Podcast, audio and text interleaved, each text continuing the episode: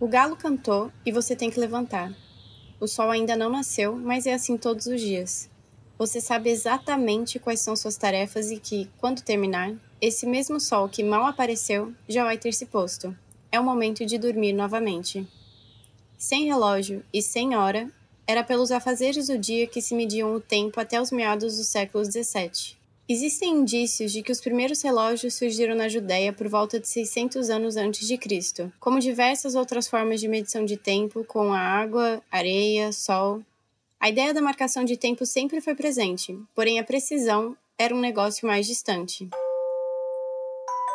De um local do passado da minha e da minha história, o episódio de hoje discute música e igreja a partir da liturgia. Tum, tum, tum, tum, tum.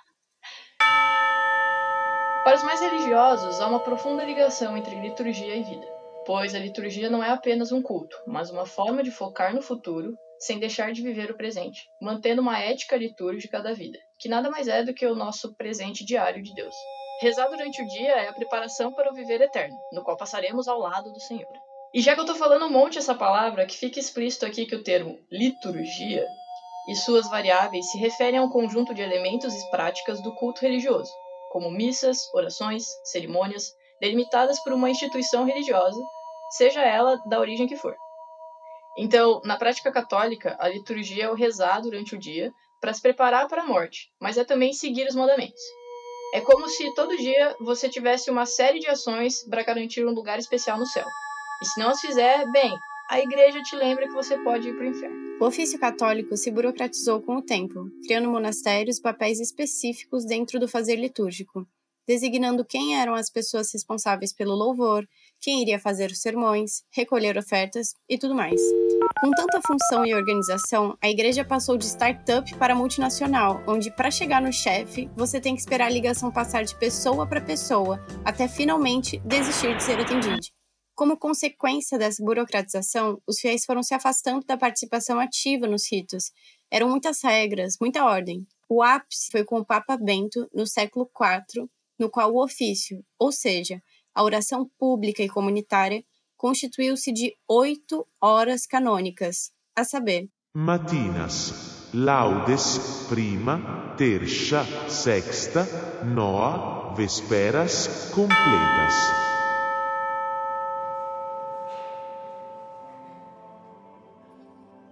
A partir das seis da manhã dá-se início às orações de saltério, na liturgia das horas. A cada três horas é preciso repetir a oração para santificar o dia. A vida é um dom recebido pelo Divino, e bastou-nos tão pouco recebê-lo que se torna missão na terra santificar o dia, pois cada novo acordar é um novo início. Entre o sol e a noite, o céu e o inferno, as luzes e as trevas, o dia é como a vida, que passa e logo mais termina e renasce.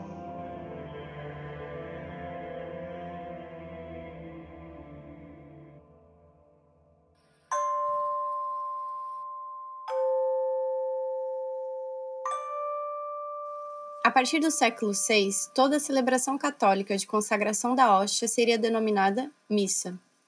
E lembra do que a gente falou da igreja se burocratizando? No processo de definir quais os ritos, quais as regras, surge o missal romano, que define os textos e indicações para a celebração da missa dentro da Igreja Católica. No missal, já dá para entender a dramaticidade e a misticidade existente numa missa, e isso se reforça quando pensamos que ela é o culto mistérico por excelência da Igreja Católica. Na sua estrutura, assim como nos antigos ritos mistéricos pagãos, as cerimônias previam uma série de elementos e ações simbólicas, com a música assumindo um importante papel mistagógico, ou seja, é através dela que as verdades são reveladas, os mistérios da religião são expostos e é por ela que se dá o sentimento de coletividade mágica.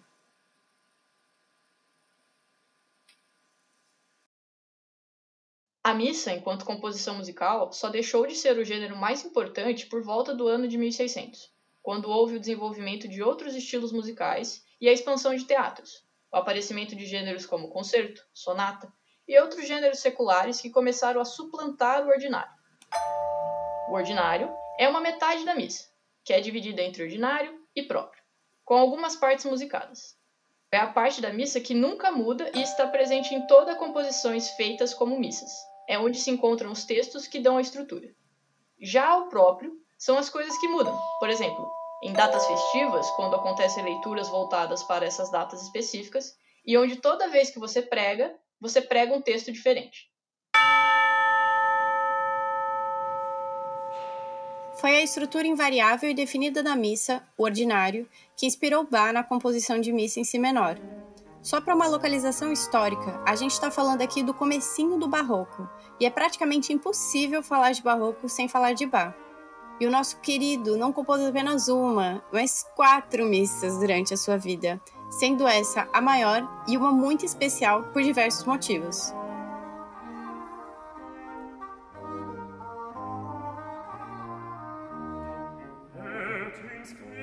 De início é importante falarmos que nesse período as composições eram feitas para um uso, e a missa em si menor parece não ter sido feita nem para uma instituição ou para uma ocasião. Ela não tem um propósito claro.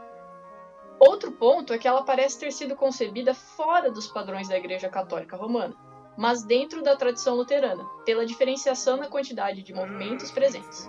Normalmente, o ordinário seria dividido em quatro partes, mas nessa está dividido em cinco. Isso nos aponta que ela foi escrita com uma ideia diferente, pois talvez não se dedicasse a Deus com D maiúsculo, mas a uma pessoa. E isso é uma informação que consegue ser comprovada.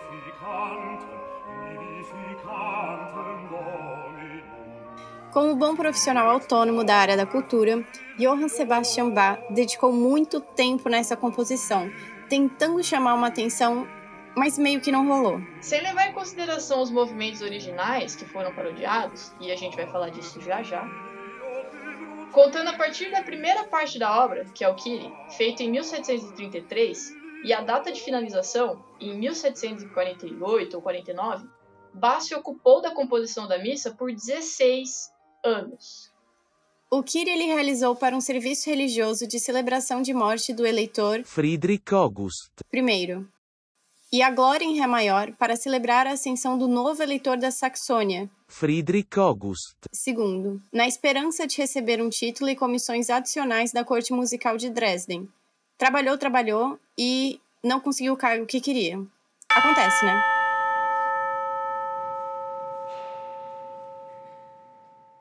A missa em si menor pode ser considerada quase como um resumo da obra de Bach, um catálogo das obras, sendo composta por 27 movimentos, parodiados de antigas composições que eram cantatas sacras e profanas. A paródia no mundo musical tem uma feição de reutilização, alterada ou não, de uma melodia ou de toda uma composição, geralmente relacionada a um texto, mas para outro fim. No caráter musical também se usa o termo contrafatura. Esse mecanismo foi amplamente usado por Bach em várias de suas obras. E vale falar que não é um esquema de pode olhar, mas só não faz igual, e a pessoa vai lá e copia tudo. Bach reutilizava buscando readequar e elevar o discurso. Nós vamos tocar agora duas peças de uma mesma ideia melódica. Essa é a primeira.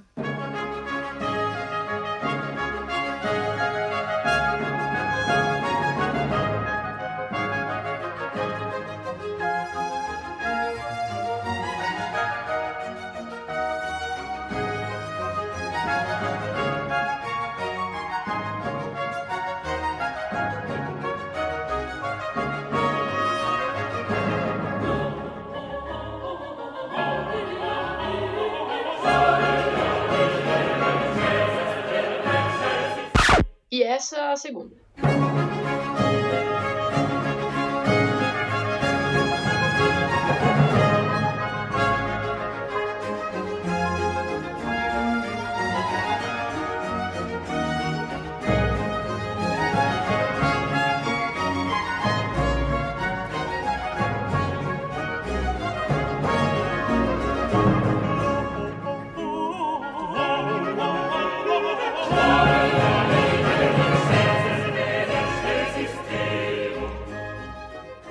Gloria in excelsior. A diferença é sutil, mas dá para reparar que Bach mudou detalhes, adicionando dimensão aqui e ali para sair uma composição ligeiramente distinta. Costuma-se pressupor que talvez ele fizesse isso como uma adaptação aos seus deveres. Assim, ele conseguia ouvir, de forma diferente, trechos musicais aos quais havia dedicado grande dose de reflexão e energia criadora e ainda entregar todos os trabalhos no prazo. Porém, as paródias das missas têm outros aspectos. Elas não são resultados de um hábito composicional ou frutos de uma pressão. Nelas é preciso fazer todo um movimento de manutenção do sentido teológico do texto a uma música pré-concebida, fazendo com que cada um dos movimentos parodiados mostrassem um grau de perfeição superior ao do seu modelo. Então, as paródias seriam esse processo de rebranding do texto e da música, onde os compositores deveriam manter todo o sentido e significado pré-estabelecido, mas dando uma roupagem nova. Nesse outro movimento, a diferença fica bem marcada, e o desafio é manter o significado e impacto, mesmo com as alterações.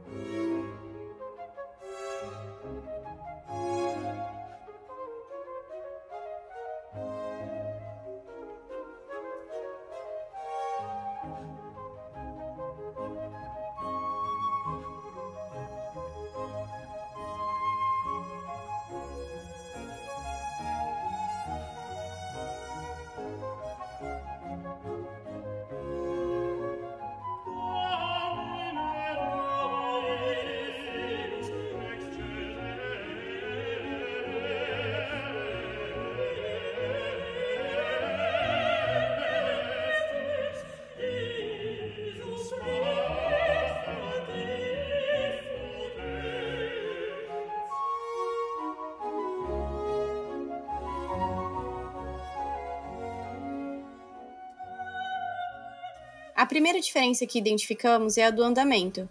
Sentimos que é quase que uma versão acelerada uma da outra.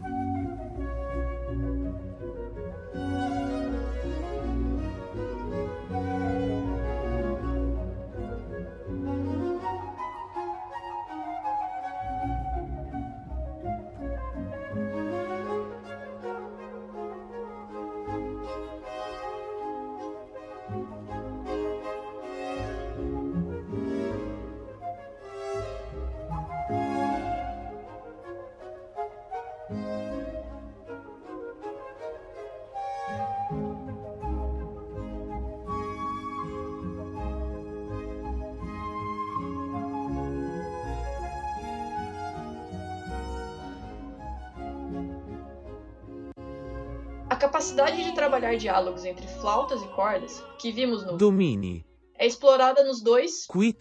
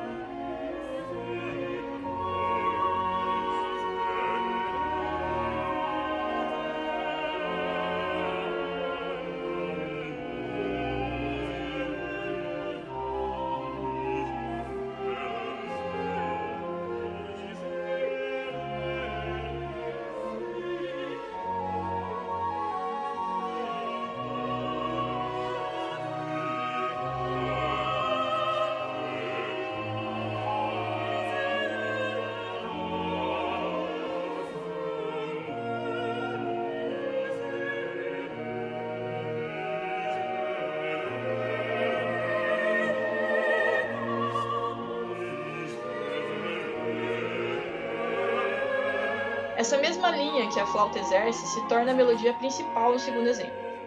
Ela será a guia dos outros instrumentos, o que permite um aumento da dinâmica e no andamento do trecho. Repare como ela se coloca de uma outra maneira, mas o que é tocado é relativamente parecido.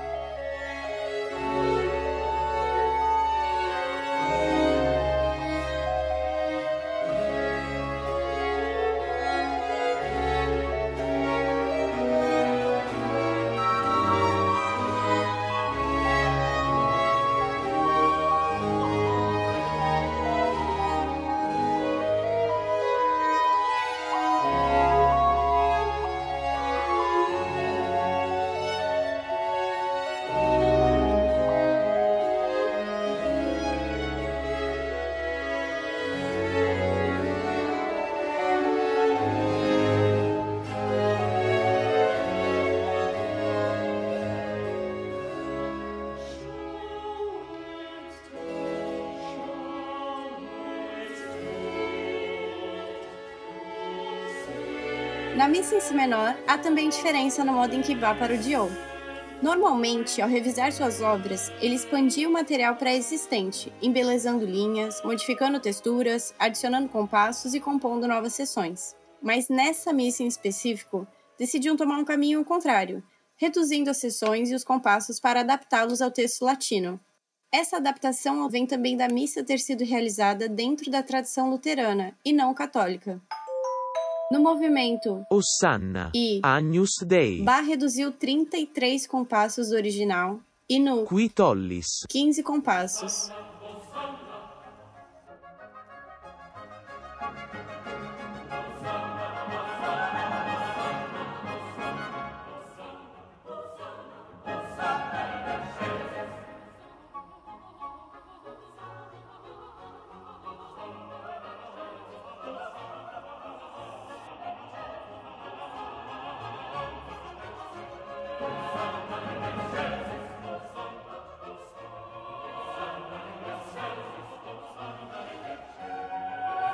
Por falar em síntese, na missa em si menor acontece a reunião da liturgia, da literatura e da música. As divisões das horas litúrgicas se unem à proposta da missa, que é a união da música e da literatura.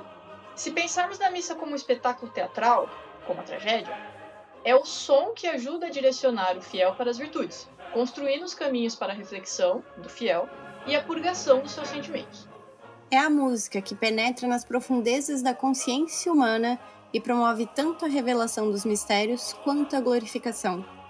Como essa é uma missa não usual, Bach consegue reunir também o mundo católico e luterano. Para George Stauffer, que é o autor do livro Bach, The Mass in C Minor, de 1997, a síntese dos estilos composicionais contribui para uma universalidade da missa em Si menor. Para ele, a obra é uma reunião de gostos, onde existe uma justa posição de estilos, no qual todos são conectados em uma obra única e contínua. A missa em si menor não fala apenas a organização do tempo e responde às necessidades de quando foi feita. Ela consegue se mostrar como um caminho para outros usos, outras uniões, o que sugere sua relevância até os dias de hoje. Com sua 1 hora, 50 minutos e 9 segundos de duração, a missa em si menor é a playlist que agrada a católicos e luteranos, retoma as práticas litúrgicas, o poder da música dentro da misticidade e reforça o texto teológico que a acompanha.